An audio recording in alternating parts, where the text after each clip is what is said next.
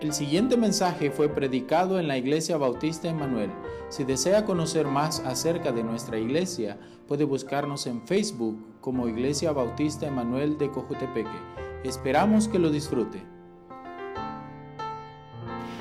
Tengo acá, eh, hoy por la mañana estaba escribiendo hace dos semanas este, este bosquejo y pues es verdad que en, en andar en diferentes conferencias, andar en diferentes lugares en donde uno busca ser edificado espiritualmente, ayuda mucho, ¿verdad? Y nosotros hemos tenido la oportunidad con algunos hermanos de la iglesia eh, visitar algunas conferencias. El pastor es de los que debemos tomar un tiempo de refresco, ¿verdad? Él dice, debemos tomar tiempo para refrescarnos espiritualmente y poder darle con todo, ¿verdad? Después de regresar de quizás una conferencia, quizás una reunión de, de, hombres, quizás una enseñanza de la cual no tenemos que estudiar para poder enseñar, ¿verdad? Dios nos habla antes para poder estudiar eh, su palabra y poder enseñar a la iglesia, pero también Dios nos habla por medio de las diferentes actividades que somos invitados afuera.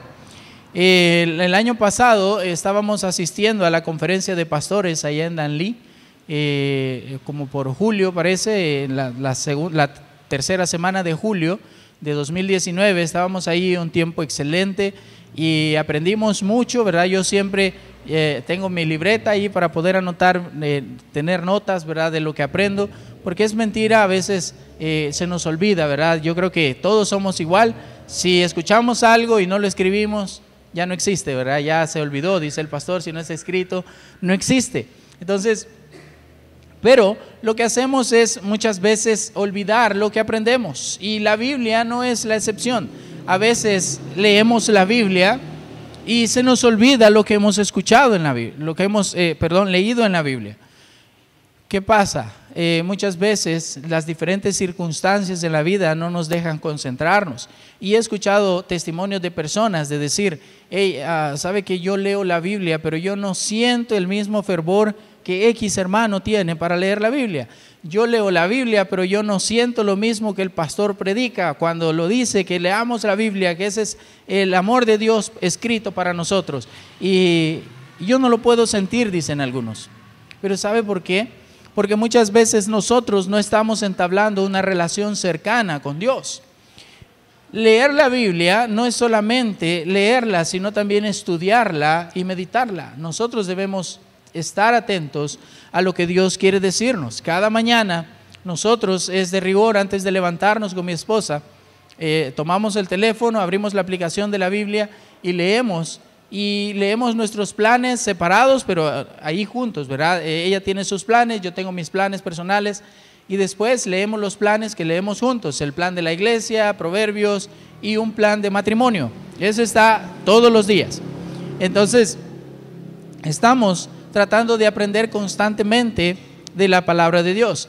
Y qué de nuestra relación, ok, mi relación con ella está bien, estamos haciéndolo bien, pero qué de mi relación con Dios. Yo necesito hacer más fuerte que antes que mi relación con ella, más fuerte mi relación con Dios para que todo lo demás sea por añadidura. Entonces necesitamos crecer espiritualmente para poder tener esa, ese espíritu de querer aprender cada día. Los atributos de un verdadero seguidor de Cristo. Ese es el tema para esta mañana. Quiero que tome nota si, si puede ahí. Los atributos de un verdadero seguidor de Cristo. Vaya conmigo a Juan 13, versículo 21. Juan capítulo 13 y versículo 21. Juan 13, 21. Lo voy a leer acá en la Biblia, lo traigo en mis notas, pero voy a leerlo acá para que no diga que no estoy usando la Biblia, ¿verdad? Juan 13, 21.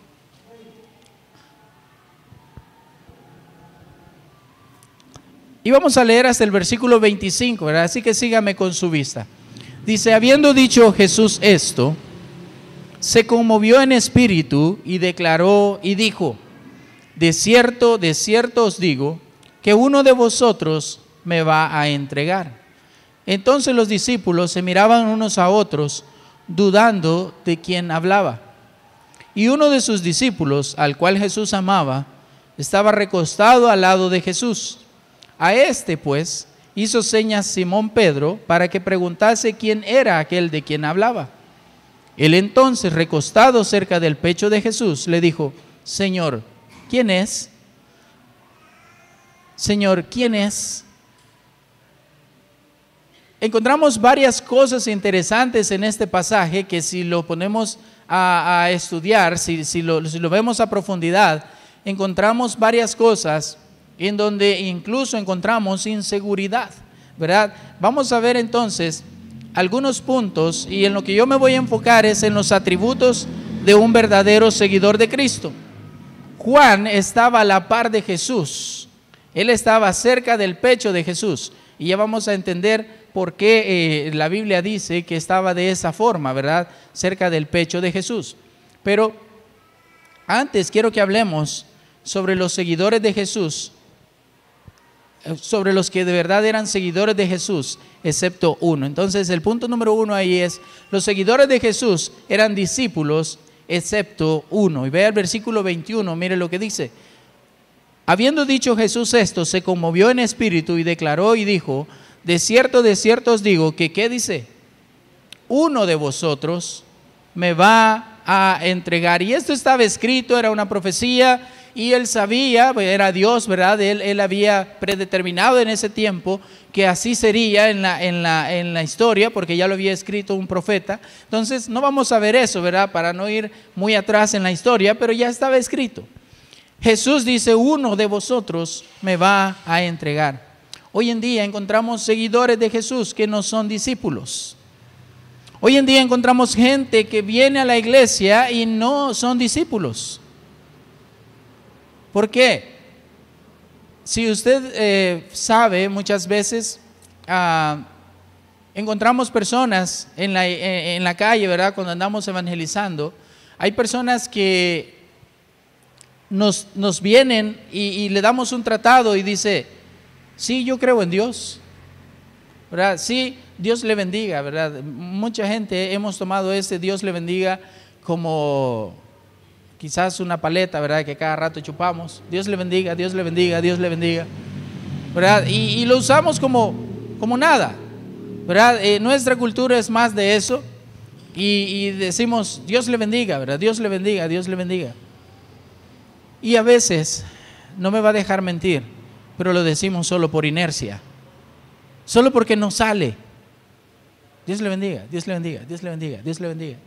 ¿Verdad? ¿Por qué? Estamos tomando el nombre de Dios en vano. A veces no sentimos que Dios, que queremos que Dios bendiga a esta persona. Y usted dice, hermano, ¿y quién es usted para juzgarme que yo no lo siento?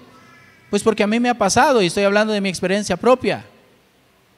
¿Verdad? Eh, a veces lo hacemos por, por inercia. Mandamos un mensaje, ¿verdad?, a alguien y al final decimos bendiciones. Perfecto, no hay ningún problema. Pero ¿qué de nuestra relación con Dios cuando nosotros estamos creyendo de verdad que Él va a bendecir a las personas?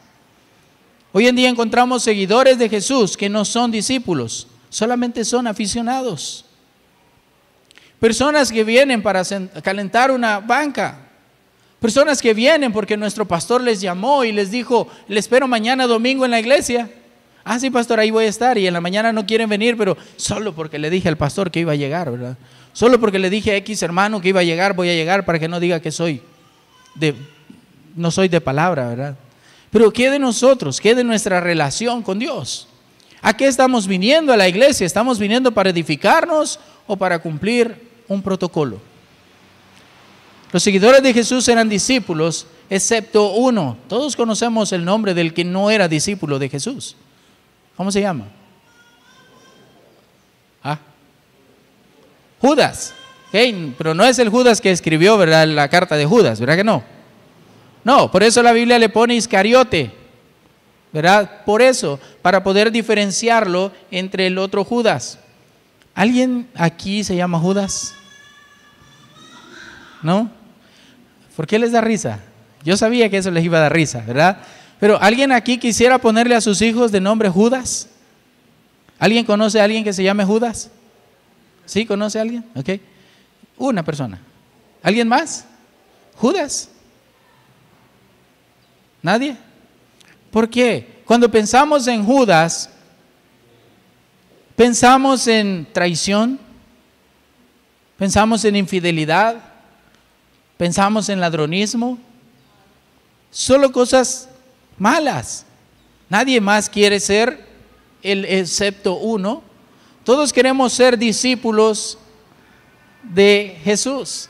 Pero el problema es que muchas veces con mi estilo de vida y mi testimonio hacia Dios, estoy mostrando lo contrario. Necesitamos no solamente ser aficionados, estamos viendo que Dios requiere que gente sea fiel. El canto que acabamos de hacer, muy de acuerdo, el hermano Sterling me preguntó cómo era mi tema, pero el canto al Señor, seamos fieles. El pastor se alegra más cuando somos fieles a Dios que cuando le damos un regalo a Él, y yo lo sé. El pastor va a estar más contento y ese mensaje le mandé a todos ayer, que el mejor regalo que podíamos dar a este hombre es estar en nuestro lugar. Porque es por eso que trabajamos.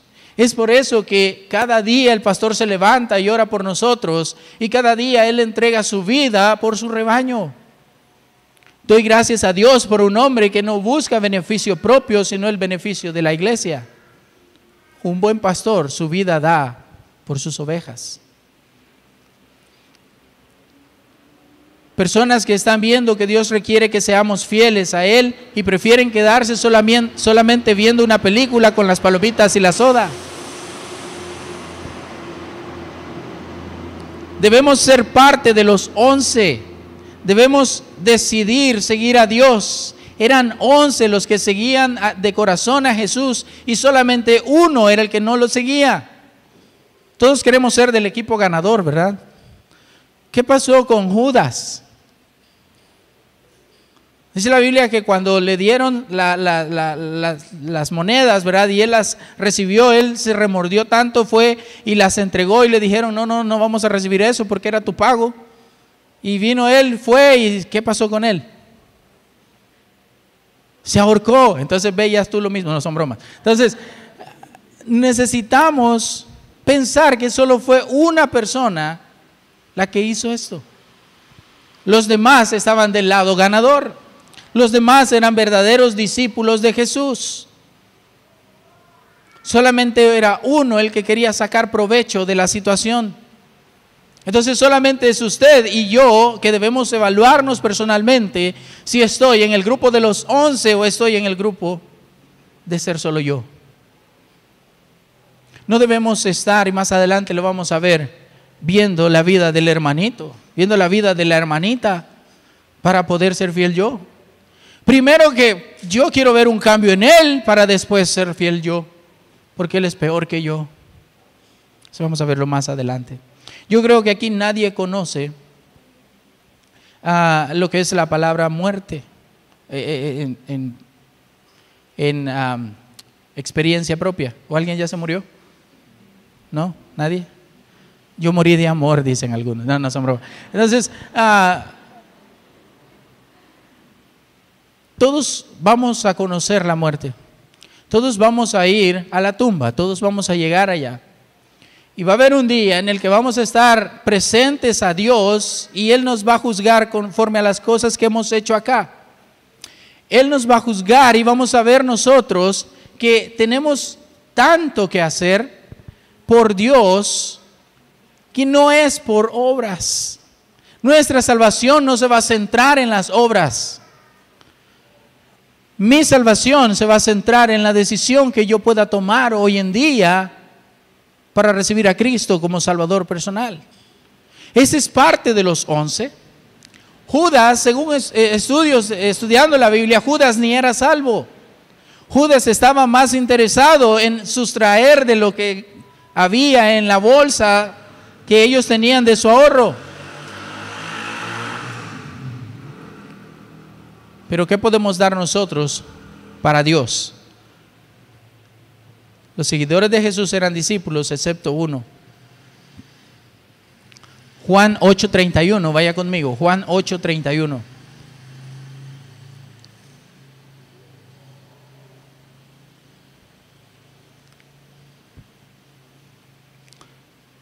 Juan 8:31 dice, Dijo entonces Jesús a los judíos que habían creído en él, si vosotros permaneciereis en mi palabra, seréis verdaderamente mis discípulos.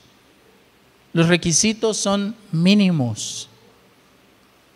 Dice, si vosotros permaneciereis en mi palabra. Es en la Biblia en donde encontramos los requisitos que Dios tiene para cada uno de nosotros. Y sabe que el único requisito primordial o sea, el requisito que no debe faltar en cada uno de nosotros es tener a Cristo como Salvador personal. Después los requisitos pueden cambiar, ¿verdad? Después los requisitos pueden ser para usted tiempo, ¿verdad? Que usted dé más tiempo a Dios. Después el requisito puede cambiar, puede ser de que sea fidelidad en el ministerio. Después eh, los requisitos pueden cambiar, pero el requisito primordial para poder ser discípulo de Dios es tener a Cristo como nuestro Salvador personal. Es mínimo. Para declararnos seguidores de Cristo debemos permanecer en su palabra. Y número dos, número dos, la inseguridad produce una sensación de no estar cerca de Dios. Vea lo que dice versículo 22 de nuestro pasaje y Juan, eh, Juan 13, 22. Juan 13, 22. Dice, entonces los discípulos se miraban unos a otros, dudando de quién hablaba. Y mire lo que dice el versículo 23. Y uno de sus discípulos, al cual Jesús amaba, estaba recostado al lado de Jesús. Todos saben que ese era Juan, ¿verdad? Estaba recostado al lado de, de Jesús. A este pues hizo señas Simón Pedro para que preguntase quién era aquel de quien hablaba. Él entonces, recostado cerca del pecho de Jesús, le dijo, Señor, ¿quién es? ¿Alguna vez usted se ha sentido inseguro de alguna circunstancia? Yo creo que a veces tenemos inseguridad hasta de la siguiente hora en la que vamos a estar, hasta del siguiente momento. ¿Alguna vez usted ha estado en alguna entrevista de trabajo, verdad? Y está y llega a la oficina, toca la puerta y, a veces está inseguro si allí, si allí es donde va a ser la entrevista, ¿verdad? Y llega y toca la puerta y sale el vigilante, ¿verdad? Y, ¿Qué desea? Ah, vengo a una entrevista de trabajo, ah, no, aquí no, aquí es el penal, ¿verdad? No, al otro lado. Entonces, no, ah, pero a veces estamos nerviosos hasta por cosas pequeñas. La inseguridad produce una sensación de no estar cerca de Dios. Pedro, mire lo que dice Pedro en el versículo 22. Pedro en el versículo 22 dice, dice, entonces los discípulos se miraban unos a otros, dudando de quién hablaba. Y uno de sus discípulos, al cual Jesús amaba, estaba recostado al lado de Jesús. A este pues hizo señas Simón Pedro. Y estaba leyendo diferentes teorías, ¿verdad? De, yo no sé cómo, cómo, es que sacan tantas teorías de cómo podían estar ubicados los discípulos y cómo podían estar sentados para que Simón Pedro le hiciera señas a Juan. Dicen unos que estaba él enfrente Dice, dice otros que, no estaba enfrente porque iba a ser demasiado obvio cuando le hiciera señas de preguntar, o que estaba eh, Juan estaba a un lado y Pedro estaba al otro lado, y vino Pedro y le tocó el hombro y le dijeron que le preguntara, y tantas cosas que sacan, ¿verdad? Los que estudian la Biblia en eso. Pero ¿sabe qué es lo importante acá? Que Juan tuvo valor. Pedro tenía dudas y los demás discípulos se preguntaban y dudaban de quién era, pero nadie tuvo el valor de preguntarle a Jesús quién era. ¿Qué podemos encontrar acá? Confianza. Confianza. Hoy en día encontramos seguidores de Jesús que no son discípulos, solamente son aficionados. Y número dos, ¿alguna vez se ha sentido inseguro en, en alguna circunstancia? ¿Alguna vez ha sentido que los momentos más difíciles es cuando Dios no está cerca de usted? Al momento de tener que preguntarle algo a Jesús, Pedro le hace señas a Juan que le pregunte a él. Que él era el que haga la pregunta. Y Juan, con tanto valor, pero más por la confianza que tenía con Jesús, porque era el discípulo amado, le dice, ¿quién es?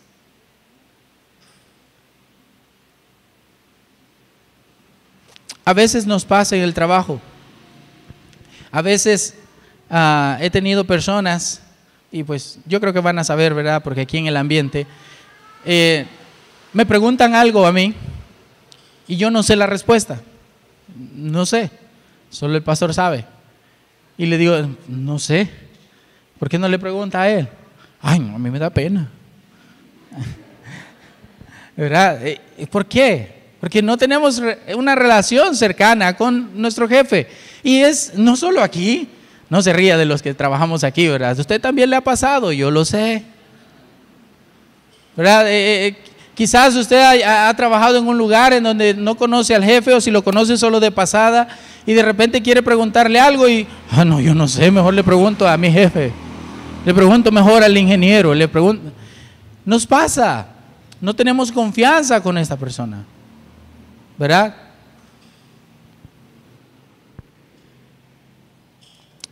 A veces, me da pena a veces preguntarle al jefe si vamos a trabajar en el día de asueto porque conmemoramos la muerte del Firulais.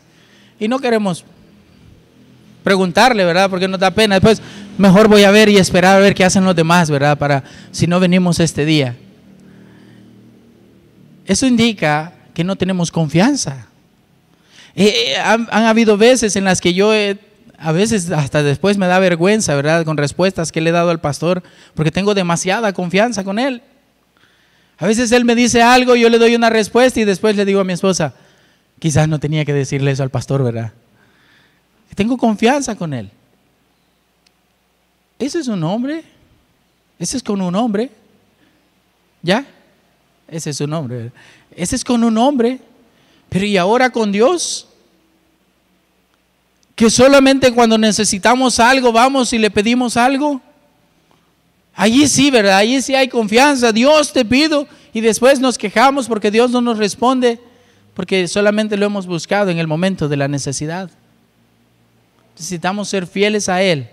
Y Él va a ser fiel con nosotros.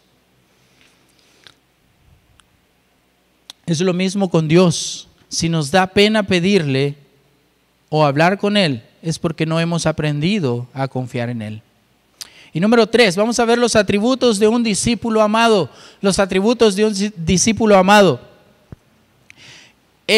vamos a, a saltar en algunos pasajes porque quería que conociéramos un poco de la vida de Juan. Mire por qué Juan era amado por Dios. Y hay muchos más que podemos encontrar, pero estos cinco atributos que vamos a ver ahorita son los que me parecieron más importantes en la vida de Juan. Número uno, número uno, la dedicación. Juan era un hombre dedicado. Vea lo que dice Juan 13, 25. Juan 13, 25.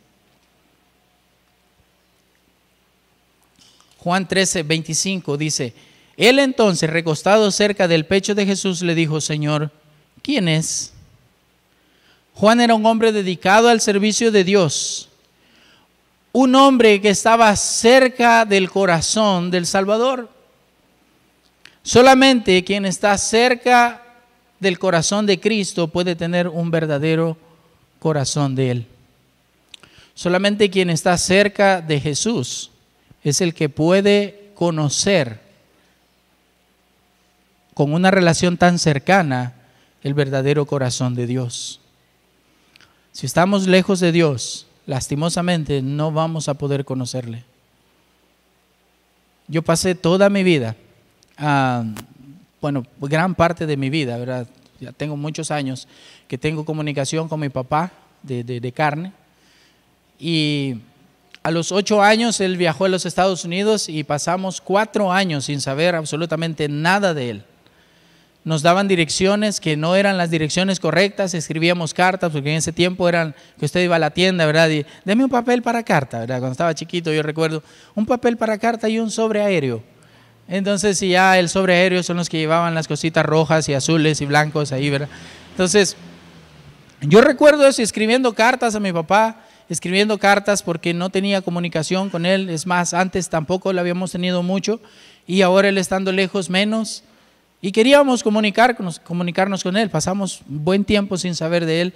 Después eh, ya comenzamos con poquito la comunicación. Ahora es tan fácil, ¿verdad? Una llamada de Facebook, cualquiera la tiene, ¿verdad? Llamada de WhatsApp, cualquiera la tiene. Es más fácil. Pero necesitamos mantener esa verdadera comunicación para poder estar cerca. Tengo compañeros de aquí del colegio en el 99 que salimos de noveno grado que nunca los volví a ver. y estaba viendo 21 años de no verlos a ellos. Nunca comuniqué con ellos. No tengo una verdadera comunicación con ellos. Pero tengo compañeros que de verdad, eh, anoche todavía estaba hablando con uno de ellos. Digo, con él sí, tengo una buena relación. Entonces, si nuestra comunicación es constante con quienes de verdad nos comunicamos, entonces tenemos buenas relaciones. Entonces también es con Dios así. Si su comunicación es constante, si la oración es constante, podemos tener confianza en Él. Él conoce nuestras vidas. Dios sabe qué cosas tenemos necesidad, la Biblia lo dice, pero Dios quiere que le digamos a Él. Dios quiere que nos comuniquemos con Él. Pedro, eh, perdón, Juan era un hombre dedicado. Nuestros ministerios aquí en la tierra es glorificar a Dios.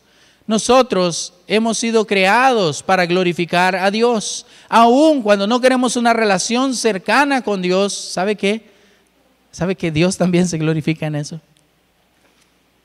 Y usted dice, ¿cómo es eso, hermano Walter? Pues porque Él en su infinita misericordia nos da cada día una oportunidad y eso lo hablábamos esta semana con alguien, o mi esposa, y decíamos, cada día es una oportunidad de poder glorificar a Dios.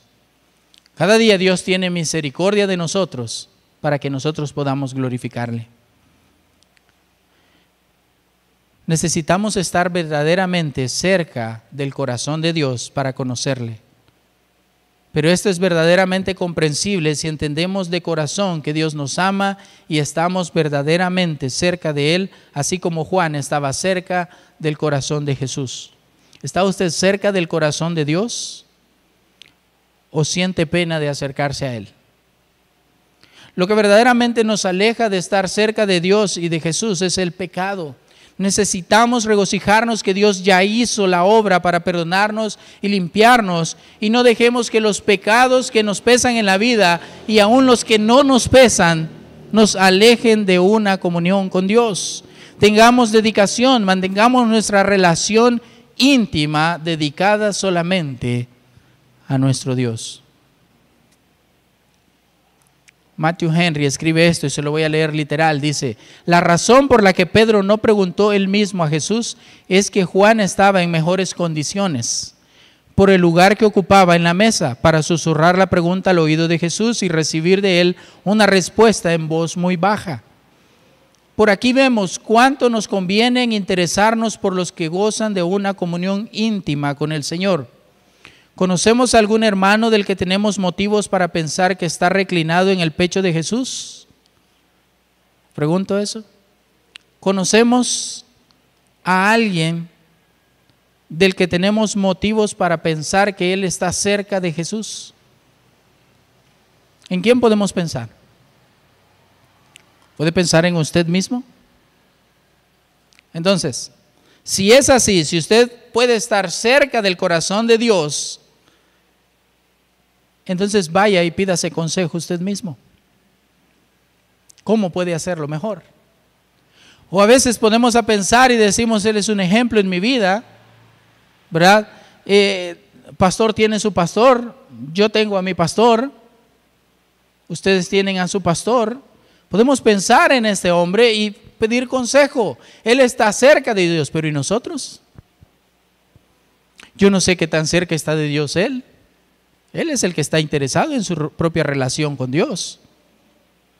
Yo no sé qué tan cerca de Dios está usted. Ustedes son los interesados en su relación con Dios. Importa yo mismo. Necesito rebuscarme yo por mi propio beneficio en relación a mi comunión con Dios. Estamos buscando consejo espiritual de las personas que de verdad están cerca de Dios. No debemos buscar afuera consejo que la Biblia nos puede dar por medio de personas espirituales. Número dos, Juan era determinado. Juan era determinado. La determinación. Vaya conmigo a Juan 19. Vamos a saltar un poquito adelante. Juan capítulo 19. Juan era determinado. Capítulo 19, versículo 25.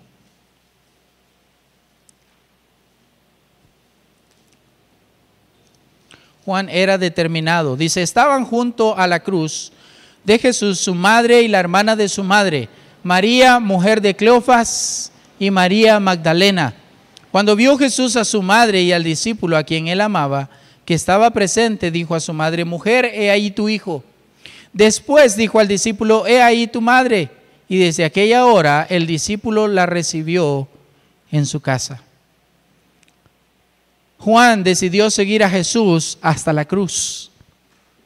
Juan estaba al pie de la cruz y solamente él de todos los discípulos. Él era determinado. Cuando Jesús le llamó para seguirle, Juan decidió seguirle y determinado hasta el último momento. Más adelante encontramos, y vamos a verlo ahí, que Juan fue a la tumba para ver la tumba vacía. Pero él era determinado en que iba a seguir a Jesús y tenía esa determinación que podemos ver nosotros hoy como un ejemplo. Si vamos a ser seguidores de Jesús, debemos tener determinación de decidir seguir a Jesús y hacerlo verdaderamente. ¿Qué pasó con los demás discípulos? Estaban escondidos. ¿Verdad? Más adelante vemos que ellos estaban orando unánimes, ¿verdad? Cuando ya se habían calmado las aguas. Pero Juan estaba, en el momento de la muerte de Jesús, estaba ahí. Él tenía determinación.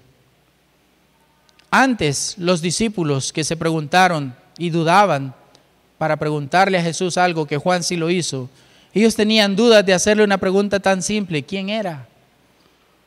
Pero por no tener la confianza que tenía Juan, Ahora, estos mismos discípulos que dudaron en aquel momento, no estaban determinados al final en la muerte de Jesús. No estoy hablando mal de los demás discípulos. Lo que estoy haciendo es ver la determinación que Juan tenía.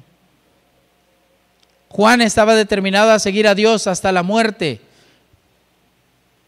Juan decidió obedecer a Jesús porque Jesús le amaba. Pero ¿acaso Jesús no amaba a los demás discípulos? Claro que sí. Aun cuando ellos no tenían el valor de entablar una relación tan cercana con Él, cuando tomamos de referencia a Juan, debemos nosotros estar determinados a amar a Dios también. Debemos estar determinados a entablar una relación cercana con Él y seguirle hasta el final. ¿Y cuándo es el final, hermano Walter?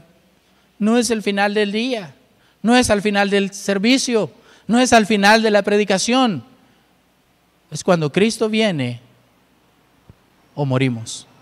Hasta ese momento debemos estar determinados de seguir a Jesús. Primera de Juan 3:24. Primera de Juan 3:24. Aun cuando los tiempos son difíciles, debemos estar determinados a seguir a Jesús. Primera de Juan 3:24. El que guarda sus mandamientos permanece en Dios y Dios en él y en esto sabemos que Él permanece en nosotros por el Espíritu que nos ha dado. Tenemos el Espíritu Santo de Dios y en discipulado siempre muestro eso. De, en la tribulación va a ser más difícil poder recibir a Cristo como Salvador personal porque ya no va a haber quien dé convicción de pecado. Nosotros somos templo y morada del Espíritu Santo. El Espíritu Santo vive en nosotros. Cuando Cristo venga en las nubes y seamos arrebatados juntamente con Él, dice la Biblia entonces que la iglesia va a ir y nosotros, si somos templo y morada del Espíritu Santo, el Espíritu Santo va con nosotros. No va a estar el Espíritu Santo acá para dar convicción de pecado. Es ahorita cuando debemos determinar seguir a Dios. Es ahorita cuando quien no conoce a Cristo como Salvador personal necesita recibir el regalo de la salvación. No esperemos a que sea tan difícil en la vida. Número tres, Juan era, Juan tenía motivación. Juan tenía motivación. Número tres, otro atributo de Juan, la motivación. Vea conmigo ahí en Juan capítulo 20. Juan capítulo 20. Vamos a leer varios versículos ahí. Así que no se me duerma, ¿verdad? Juan capítulo 20, para entender el contexto, dice, el primer día de la semana María Magdalena fue de mañana siendo aún oscuro al sepulcro y vio quitada la piedra del sepulcro. Entonces corrió y fue a Simón Pedro y al otro discípulo, aquel al que amaba Jesús, y les dijo, se han llevado de sepulcro al Señor y no sabemos dónde le han puesto. Solo para que sepa, Jesús ya había dicho que él iba a resucitar al tercer día. Pero María Magdalena estaba tan consternada por el momento que se le olvidó esto que Jesús había dicho. Y ella dice, se han llevado el, del sepulcro al Señor y no sabemos dónde le han puesto. ¿Le ha pasado a usted que a veces toma decisiones, después hace algo contrario y después dice, ay, si siquiera me hubiera acordado, ¿verdad? Y eso lo mismo le pasó a María Magdalena. Ella sabía y Jesús les había dicho que él iba a resucitar al tercer día, pero ella por el momento no se acordó de, la de lo que Jesús había dicho. Entonces, seguimos. Y salieron Pedro y el otro discípulo y fueron al sepulcro, versículo 3. Número 4. Corrían los dos juntos, pero el otro discípulo corrió más a prisa que Pedro y llegó primero al sepulcro. Y bajándose a mirar, vio los lienzos puestos allí, pero no entró. Luego llegó Simón Pedro tras él y entró en el sepulcro y vio los lienzos puestos allí y el sudario que había estado sobre la cabeza de Jesús, no puesto con los lienzos, sino enrollado en un lugar aparte. Versículo 8, entonces entró también el otro discípulo que había venido primero al sepulcro y vio y creyó. Tanto que podemos ver en este pasaje también, pero quiero tomar eh, algunas cositas. Juan era más de, el más tranquilo, era más suave, su estilo de vida era más diferente que el de Pedro, ¿verdad? Conocemos más o menos el trasfondo de la vida de los dos. Entonces, Pastor hizo una serie excelente de Pedro y Pedro era como el que, vamos, démosle con todo, ¿verdad? Y entremos y él era el que más gritaba. Y él... Pero Juan era el más callado, era el más tranquilo. Juan llega al sepulcro y desde afuera ve los lienzos y el manto con el que estaba enrollada la cabeza del cuerpo de Jesús. Y se queda ahí, tranquilo. Pero viene Pedro, como él venía atrás, yo creo que no se alcanzó a detener, ¿verdad? Y se fue pasando para dentro de la tumba. Y vio, estaban ahí. Él fue más, como más compungente, más, vamos, y entró y vio. Y después entró Juan, ¿verdad? Tranquilo. Ah, pero Juan tenía motivación. Dice la Biblia que Juan corrió más rápido. Y hay dos cosas aquí las que podemos encontrar en eso. Juan probablemente corrió más rápido porque tenía motivación, ¿verdad? Es lo que vamos a ver hoy. Pero también dice algunos estudiosos de la Biblia que Juan corrió más rápido porque era más joven. ¿Y cuántos nosotros a veces, ¿verdad? Decimos, y hemos dicho esto, yo lo he usado muchas veces, esta ilustración. Cuando era más joven yo me iba a aventar de un lugar. Y le contaba a Denis y a, otros jóvenes ahí, eh, que el otro día estaba sacando algo de una bodega allá y, me subí para sacarlo, lo saqué, pero después dije, ¿y ahora cómo me bajo? En otro tiempo yo me iba a tirar y me iba a aventar ahí con todo y no iba a haber problema. Pero ahora no. Muchas veces usamos eso. Pero aparte de que quizás Juan era más joven, lo que vamos a tomar en cuenta es que él tenía motivación. Jesús había dicho que iba a resucitar y él quería estar seguro, él estaba motivado para poder conocer de verdad y de primera mano que de verdad era así. Juan llegó más rápido porque corrió más rápido. Él tenía motivación. Juan no tenía que entrar a la tumba para ver que estaba vacía. Creyó nada más al ver desde afuera. Juan había creído en el verdadero Dios. Él había resucitado. ¿Y usted? ¿Está motivado para conocer al verdadero Dios hoy? ¿O está motivado para seguir conociendo al verdadero Dios desde hoy? Número cuatro, la percepción. Juan tenía percepción. O sea, él quería anticiparse, ¿verdad? Él tenía una percepción de la situación. Vea capítulo 21. Juan capítulo 21.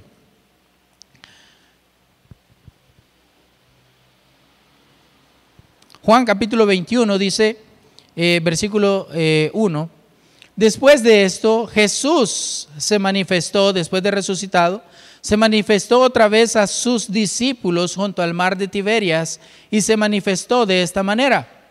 Estaban juntos Simón Pedro, Tomás llamado Dídimo, Natanael, el de Caná de Galilea, los hijos de Zebedeo y otros, y otros dos de sus discípulos. Simón Pedro les dijo, voy a pescar. Ellos le dijeron, vamos nosotros también contigo. Fueron y entraron en una barca y aquella noche no pescaron nada. Cuando ya iba amaneciendo, se presentó Jesús en la playa, mas los discípulos no sabían que era Jesús. Y les dijo, hijitos, ¿tenéis algo de comer? Le respondieron, no. Él les dijo, echad la red a la derecha de la barca y hallaréis. Entonces la echaron y ya no la podían sacar por la gran cantidad de peces. Entonces aquel discípulo a quien Jesús amaba dijo a Pedro, es el Señor. Simón Pedro, cuando oyó que era el Señor, se ciñó la ropa porque se había despojado de ella y se echó al mar. Estaba, dice que era muy temprano, ¿verdad? En la mañana. Probablemente estaba nublado, estaba medio oscuro y ellos quizás podían ver una sombra ya cuando Jesús le dice, ¿tenéis algo de comer? Y ellos dijeron, no. En ese momento, Juan escucha la voz de su Salvador. Él tiene la percepción, aunque no podía ver, pero él conoce la voz. Yo a veces me pregunto cómo hace hermana Verónica con, la, con, sus hijas de escuchar la voz y las dos voces se parecen. Y dice, no, yo puedo distinguir, sí, pero yo no. Entonces yo, una me habla y me habla por teléfono y si una me habla del teléfono de la otra, que a veces lo han hecho, yo me confundo. Y me dice, no, no soy Ale, soy Adri. O al revés, ¿verdad? Pero Juan, al escuchar la voz de Jesús, dijo, es el Señor. Y ahí está, mire, tiene signos de exclamación. O sea que Juan dijo, es el Señor. Cuando usted lee la palabra de Dios, ¿alguna vez ha dicho eso? Es el Señor. ¿Ha escuchado la palabra de Dios hablarle a usted y decir, a saber qué me quiere decir Dios? No, es el Señor hablándole a usted. Pongamos en práctica lo que Él nos dice.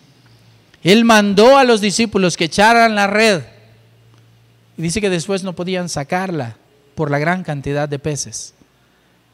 Cuando Dios dice algo, lo cumple. Cuando Dios promete algo, lo cumple. Él dijo, echen la red y sacaron peces. Pedro volvió a su vida normal después de la muerte de Jesús. Pedro regresó a su vida antigua y muchas veces nosotros tenemos la tentación de regresar a nuestras vidas anteriores. Tal vez teníamos una que otra libertad de pecado y decimos, ah, cómo extraño esos tiempos. Cómo extraño los tiempos en los que no venía a la iglesia y me iba a la cancha de fútbol, ¿verdad? A ver los partidos. Yo le he contado a muchos que cuando yo no asistía a una iglesia, mi Dios era el fútbol. Allá pasaba en la cancha. Y a veces tenemos la tentación de querer regresar. A veces estamos en tantas situaciones hoy en día difíciles que decimos, ah, cuando solo estudiaba y no trabajaba y que solo le pedía comida a mi mamá. O a veces tenemos la tentación en regresar. A veces vemos cosas del pasado en donde decimos, ah, tiempos aquellos en los que mi esposa no me regañaba, cuando yo podía salir cuando quería. Amén. Entonces, pero Pedro había vuelto a su vida normal, a su vida pasada. Pero ¿sabe qué? Cuando tenemos la tentación de regresar a lo que vivíamos antes o al pasado y caemos en el pecado de desear y querer regresar, no vamos a caer nosotros mismos nos vamos a caer solos. Nos vamos a llevar en cuenta a toda la gente que está con nosotros. Si caemos en un pecado, si caemos en un pecado quizás recordando el pasado, no vamos a solamente caer nosotros. voy a llevarme en cuenta a mi familia, voy a llevarme en cuenta a mis hijos, voy a llevarme en cuenta a la iglesia, voy a llevarme en cuenta al pastor, voy a llevarme en cuenta a todos los que me quieren. Entonces yo necesito pensar dos veces, no vuelvo atrás, no vuelvo atrás, la vida vieja la he dejado. Las consecuencias del pecado son grandes y afectan a los que están a mi alrededor.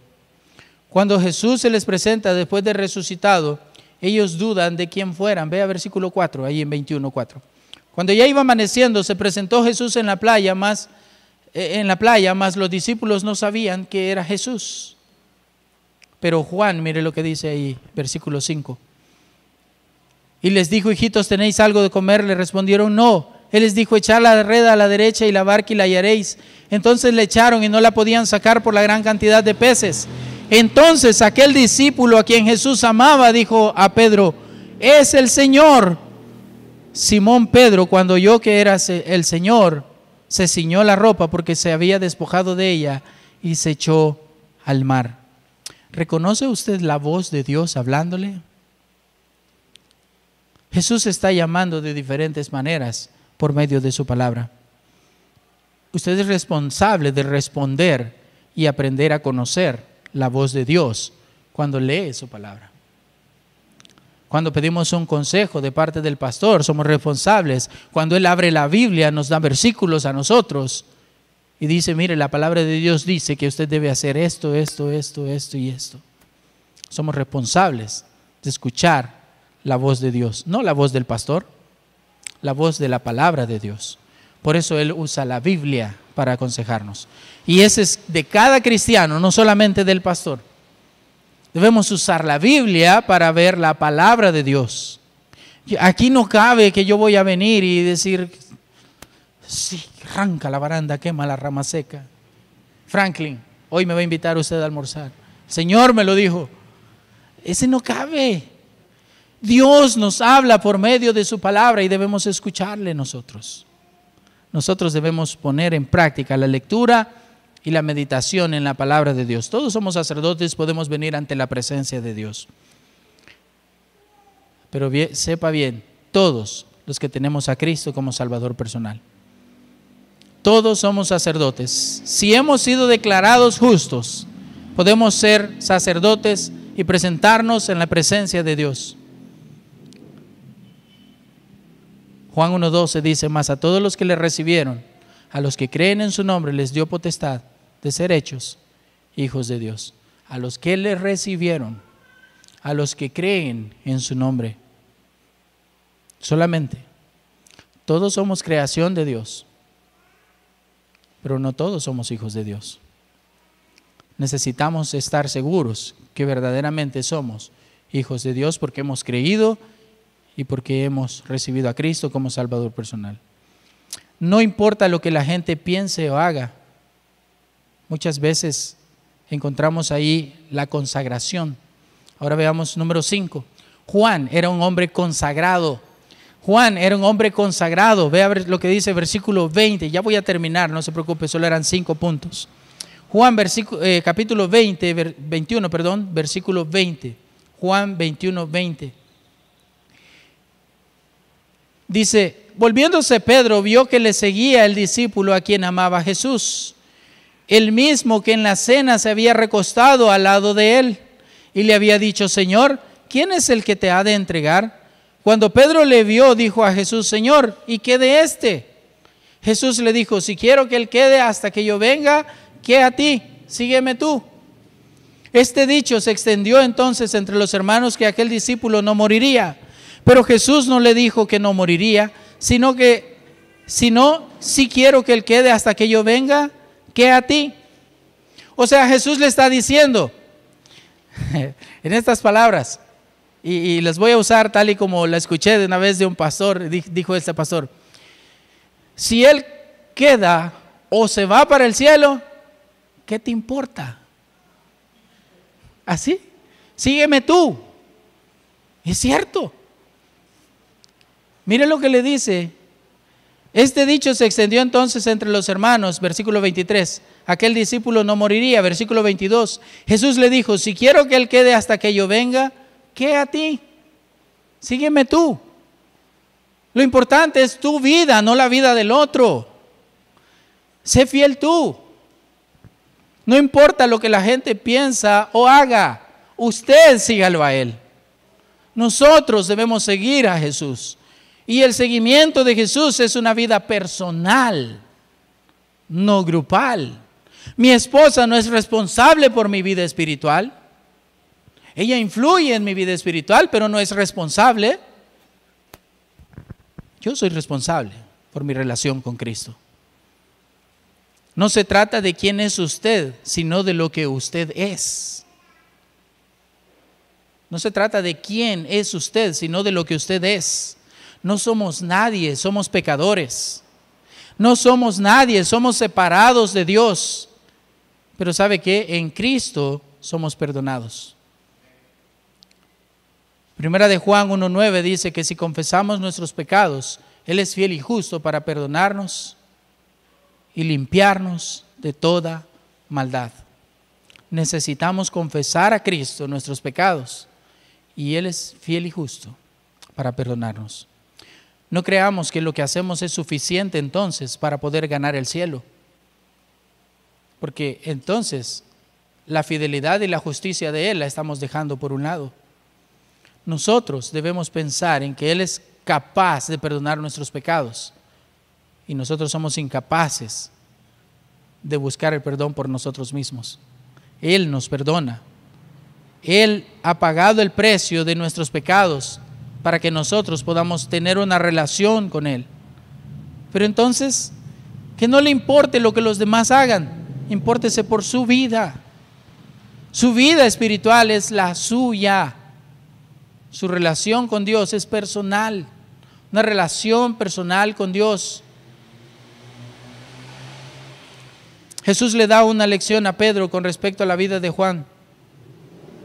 ¿Y qué de este? Dice Pedro, ¿y qué de este? Déjelo. Déjelo. dice el pastor, el pastor tiene un dicho, no somos policías espirituales para andar juzgando a cualquiera. Déjelo. Sea usted responsable. Y a veces, ¿verdad? Eh, parafraseamos también cuando nos conviene. Primero tiene que ver la viga, ¿verdad? Que está en su propio ojo para que vea mi paja. No, primero vea su viga y después vea la paja. Entonces necesitamos pensar en que mi relación es personal. Prácticamente, Jesús le está diciendo, si Juan me sigue o no me sigue, como les decía, no te importa. Es tu parte la que tienes que hacer bien y sígueme. Probablemente aquí hay gente como, como Pedro, que estamos pensando en que si, si mi cónyuge es salvo, yo voy a recibir a Cristo como Salvador personal también. ¿Sabéis qué? Hoy sí. Y yo creo que a veces ha pasado, ¿verdad? Tantas veces que el pastor ha dicho de recibir a Cristo como Salvador personal, hoy sí. Si vos pasás, yo paso, va. Es una decisión personal, ¿verdad? Y, y a veces hasta para decisiones de esa forma queremos tener aleros. Pero la salvación no es en grupo. La, salvación no es en conjunto. Cree en el Señor Jesucristo y serás salvo. ¿Qué dice? Tú y tu casa, dice hermano Walter. Ese versículo yo lo he leído y entonces voy a ser salvo yo y mi casa. No, no, no, no, no. No malentendamos la Biblia. Hermano, pero la Biblia dice, porque de tal manera amó Dios al mundo que ha dado su Hijo unigénito. Al mundo, hermano. Ahí yo estoy en el mundo. Pero dice después, para que todo aquel que en Él crea, todo el grupo cree, hermano Walter. No se pierda, mas tenga vida eterna. Todo aquel que en Él crea. Todo aquel que en Él crea. Es individual. La salvación es individual. Yo creo que no hay mejor ejemplo de dedicación, determinación, motivación, percepción y consagración escrito en la Biblia que podemos encontrar que el de nuestro Señor Jesucristo. Pero hemos sacado estos cinco puntos también de un hombre humano como todos nosotros. Dice, es que es difícil. Si fue fácil, si fue posible para Juan, no es imposible para nosotros que somos de carne y hueso como él lo era. Tenemos un pastor que nos sigue, hoy es su día, estamos celebrando su día, doy gracias a Dios por la vida de él. Gracias a Dios porque de todos los pastores del mundo, el pastor Adam Friedenstein es de nosotros. Y yo creo que no lo vamos a dejar ir nunca, hasta que si se va, se muere. Entonces, seamos fieles a Dios. Yo no quise traer un mensaje que iba a hacer para el pastor, ya suficiente él tiene con los regaños de su pastor, ¿verdad? No iba a regañarlo yo, porque él es mi pastor y se siente raro regañar al pastor, ¿verdad? Pero traje un mensaje para ustedes, porque siendo fieles nosotros, hacemos feliz el corazón de Él. Buscando ser fieles a Dios nosotros, es el mejor regalo que podemos dar al pastor y a su familia tanto que han invertido en nuestras vidas. Y, aquí no es solamente ellos. Yo tengo gente aquí que ha invertido mucho en mi vida y doy gracias a Dios por ellos. Estamos en las mismas, decimos. Gente que, ha venido y me ha dicho, hermano, gracias por la enseñanza. Y a veces, ¿verdad? Hemos eh, compartido juntos, invertimos juntos. Tratamos de ser fieles a Dios pero la decisión es personal. ¿Cómo estamos nosotros espiritualmente para poder estar en una buena relación con Dios? ¿Estamos cerca del corazón de Jesús como Juan? Estaba cerca del pecho, cerca del pecho. O sea, no es que estaba él recostado en el pecho de él, sino estaba cerca en el sentido de que no habían mesas como las que tenemos hoy, eran más bajitas y se acurrucaban medio acostados y estaba cerca, pero estaba cerca, eso es lo que importa. ¿Qué tan cerca estoy yo? ¿Estoy solo haciendo de señas a otros para que sean fieles a Dios? ¿O estoy como Juan cerca preguntándole, teniendo buena comunicación con él? Piensen en eso en esta semana y le animo para que podamos animar no solamente a nuestro pastor, animemos, nos animemos nosotros mismos, nos animemos juntos para poder ser fieles a Dios. Vamos a orar.